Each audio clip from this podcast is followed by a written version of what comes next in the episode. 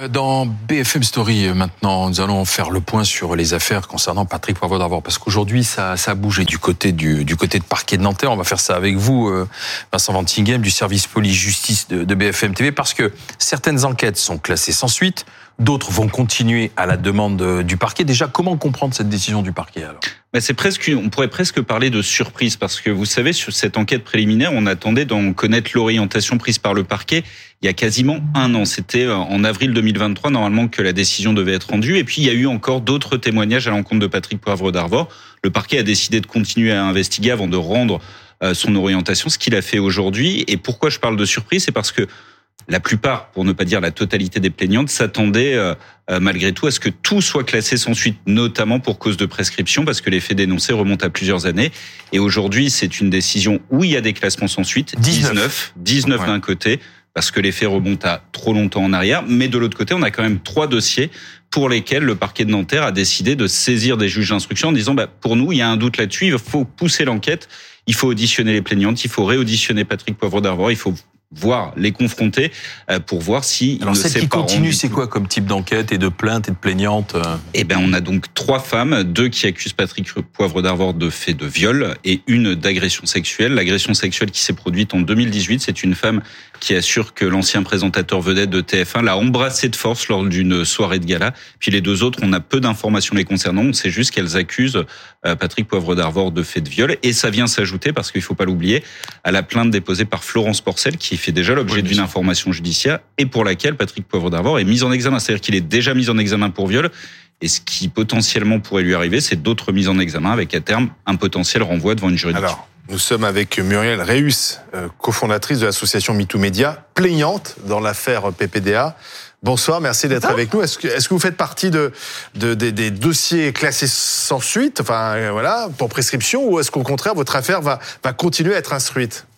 Non, moi je faisais partie de la première vague des plaignantes, celles euh, qui sont poursuivies par PPDA pour dénonciation calomnieuse. Et moi, je n'ai, euh, j'étais, j'étais victime d'agression et donc euh, il n'y avait pas de prescription pour moi. Enfin, en tout cas, la prescription était largement euh, dépassée.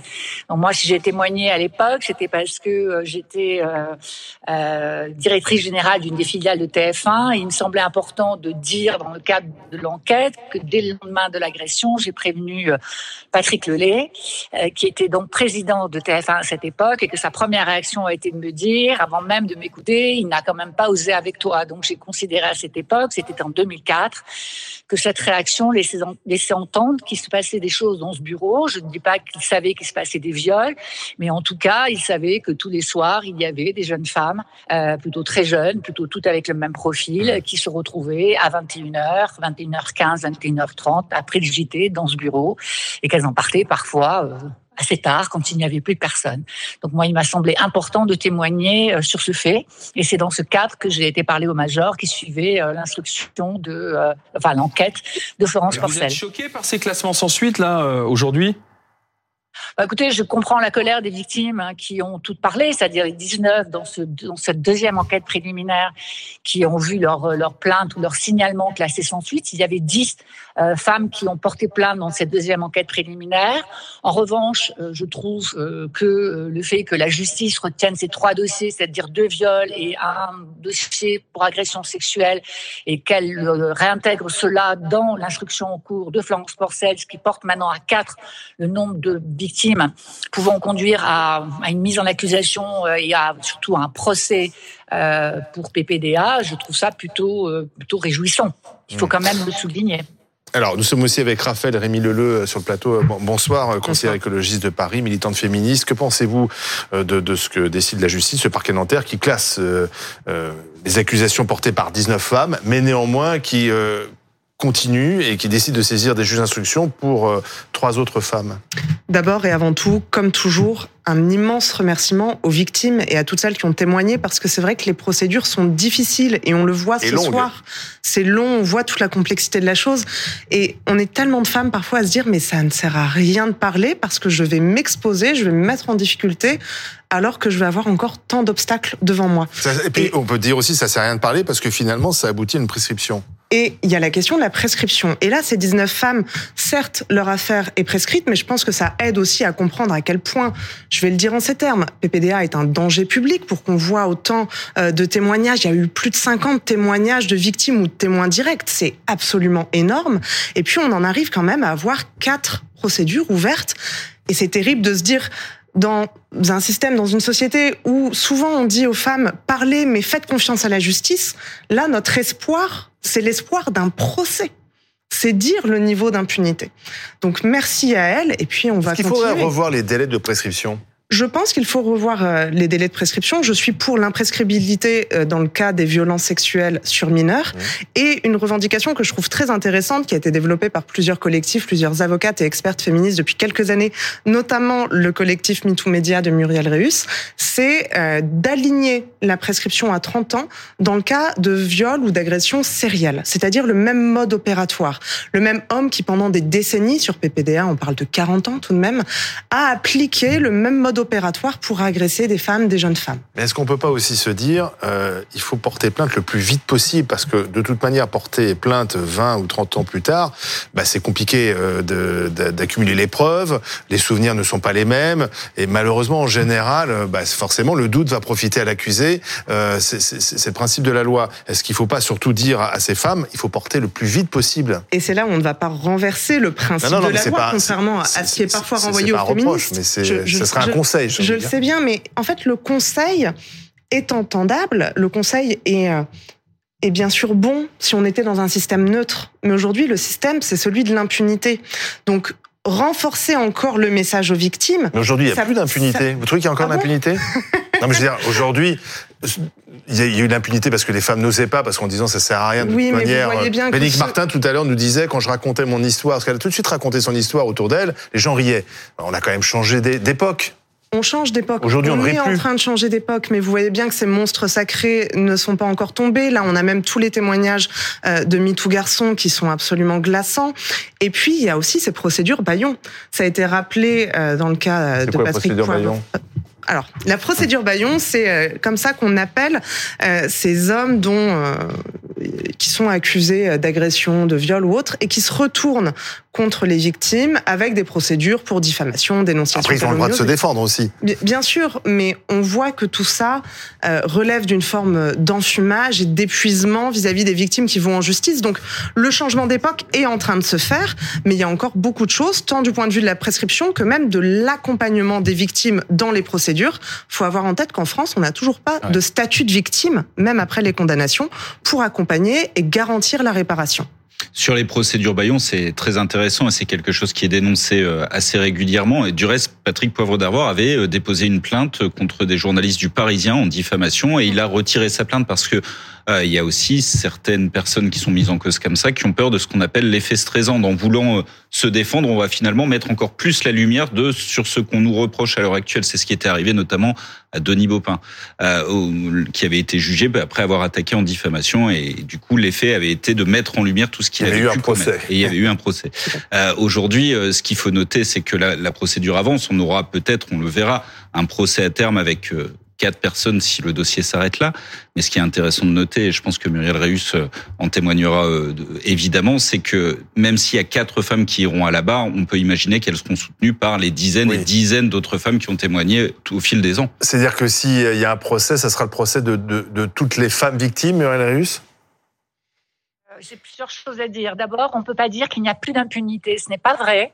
Euh, en France, 7 plaintes sur 10 sont classées sans suite en matière de violence sexuelle. 73% des plaintes pour violence sexuelle sont classées sans suite. Il ne faut pas l'oublier. Et donc, euh, le fait de dire qu'il n'y a pas d'impunité en France n'est pas vrai. Notre système est toujours très générateur d'impunité, sans parler des délais de la justice qui sont extrêmement longs. Sur les procédures Bayon, moi, j'en fais partie, puisque je fais partie des 16 femmes que PPDA a attaquées pour euh, dénonciation calomnieuse.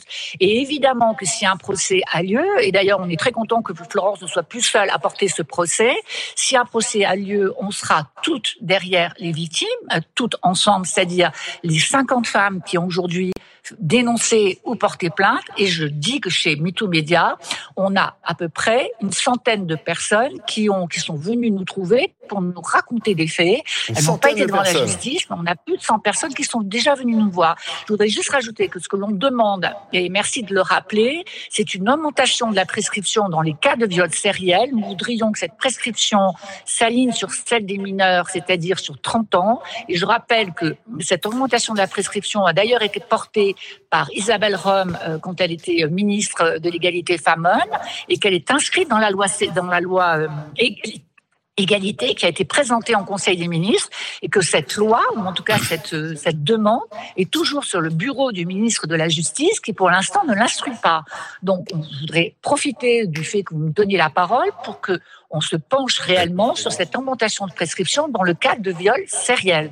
Et puis, on n'est pas à l'abri non plus, et on l'espère, que les victimes qui ont été euh, classées sans suite ne se, se portent partie civile. Euh, on, on, a déjà entendu certaines dire qu'elles n'en resteraient pas là et qu'elles se porteraient partie civile.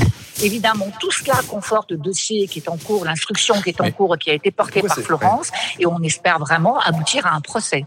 Pourquoi c'est si long, euh, Vincent? D'ailleurs, euh, si on se met du côté de, celui qui est accusé, c'est aussi très très long, euh, parce que lui, il clame son innocence. Du côté des victimes déclarées, c'est très long. Pourquoi Pour cette lenteur, c'est ce sont des dossiers aussi complexes que ça Elle s'explique cette lenteur. Juste un, un, petit détail, je disais tout à l'heure, cette enquête dont on a eu l'orientation aujourd'hui, on l'attendait le résultat il y a quasiment un an. Qu'est-ce qui s'est passé entre-temps? Bah, D'autres femmes sont venues euh, témoigner auprès du parquet, auprès des enquêteurs.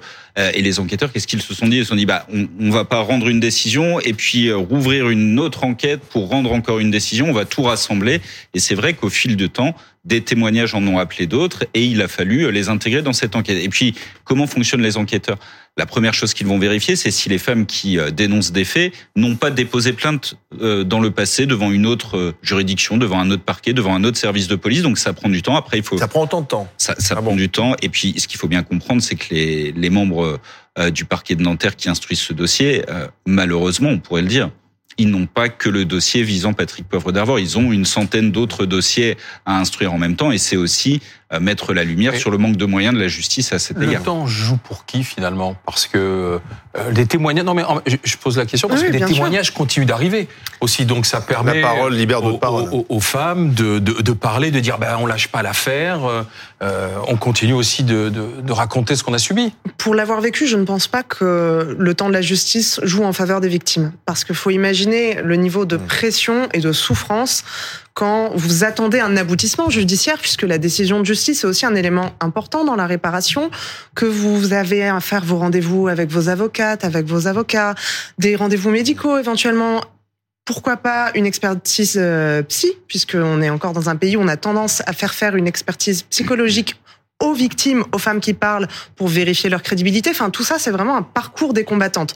Donc, je ne crois pas que le temps qui passe euh, joue en faveur des victimes de celles qui ont déjà parlé. D'autant plus que s'il y avait une condamnation qui arrivait plus vite, dans le cas d'une condamnation, ça pourrait ensuite libérer d'autres paroles et se dire que d'autres femmes pourraient avoir un parcours un peu plus sécurisé.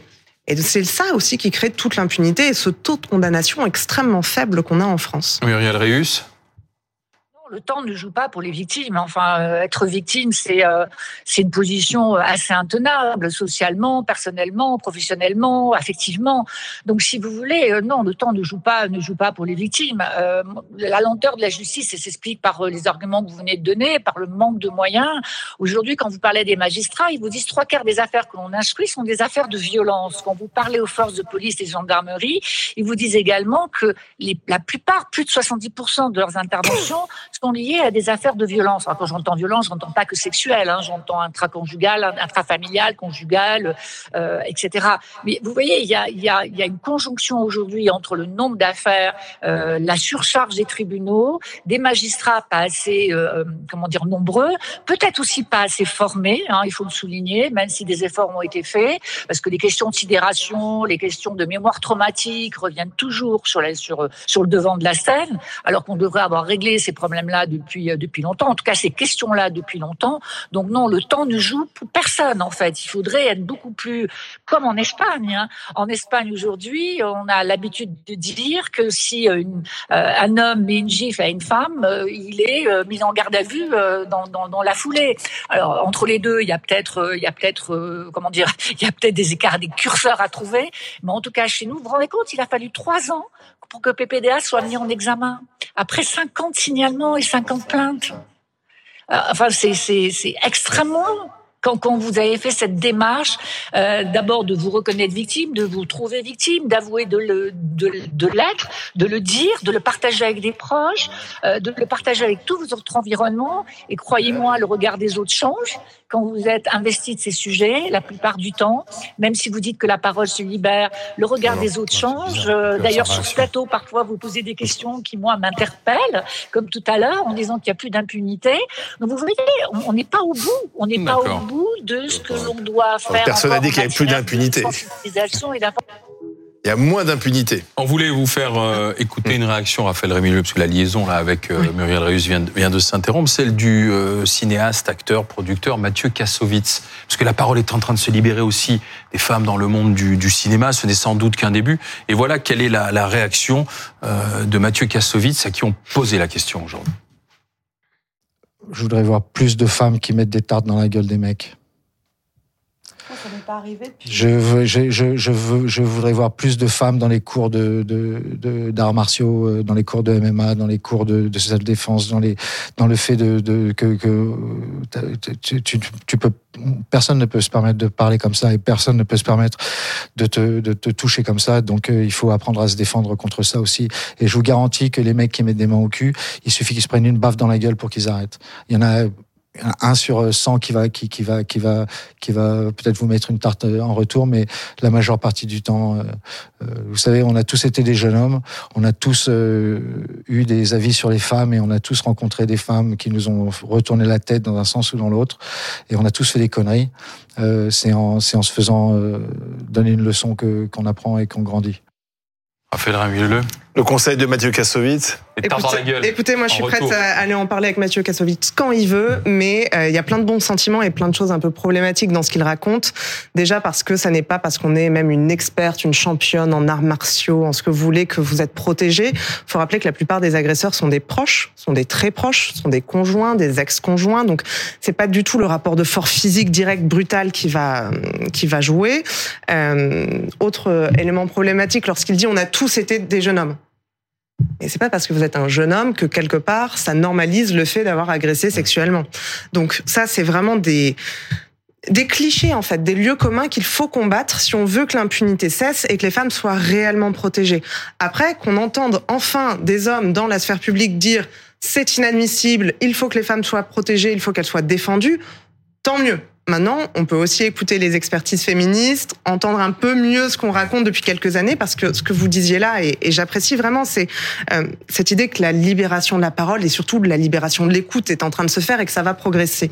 Et moi, je me souviens que j'étais sur votre plateau au tout début de MeToo, en 2016, en 2017, et on nous disait la même chose. Et mine de rien, on est un paquet d'années plus tard, donc il serait temps que les choses accélèrent et les choses, on va les voir. la lenteur de la justice, parce que la parole. Il y a la lenteur de la justice, mais c'est pour ça que l'exemple de l'Espagne est souvent euh, donné en exemple, c'est que en fait, à un moment, les chiffres devraient diminuer. Hum. Les chiffres des féminicides, des viols, des violences conjugales.